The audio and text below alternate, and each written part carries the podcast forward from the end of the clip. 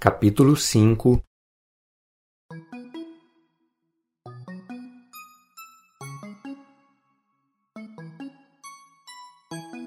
A essa altura, Alice já não achava mais graça nenhuma nas coisas normais. Por isso, ela comeu o bolo inteiro. Uau! Que coisa estranha! Gritou Alice enquanto ela estava crescendo sem parar até atingir dois metros e meio de altura. Eu quase nem consigo enxergar os meus pés. Alice cresceu tanto que bateu a cabeça no teto. E depois ela precisou ficar sentada no chão. Então ela engatinhou até a mesa e pegou com a pontinha dos dedos a chave dourada. Mas, quando ela chegou perto daquela porta pequenininha de novo, ficou desanimada. A única coisa que ela conseguia fazer era ficar deitada, olhando o jardim com um cantinho de um dos olhos.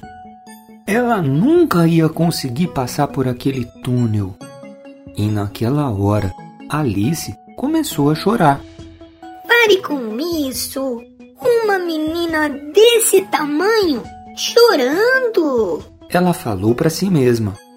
Mas não adiantou nada e ela continuou chorando, chorando, até que uma poça enorme com 10 centímetros de profundidade, feita com as suas lágrimas, se formou no meio da sala. Então Alice escutou um barulho vindo de um canto que estava muito escuro. Enxugou o rosto e olhou bem para ver se enxergava aquela parte escura da sala. Era o coelho branco que estava chegando muito bem vestido, usando um par de luvas brancas numa das mãos e abanando um leque na outra. Ah, Duquesa! Duquesa! Ela vai ficar brava com o meu atraso! O coelho resmungava enquanto andava todo apressado. Alice, então, desesperada porque tinha virado uma gigante, resolveu pedir ajuda para o coelho. Senhor co coelho, por favor! Mas o coitado do coelho tomou um susto tão grande que gritou. Ele saiu correndo e largou as luvas e o leque e sumiu na escuridão de novo. Aquela sala estava muito abafada. Então Alice pegou o leque e começou a se abanar.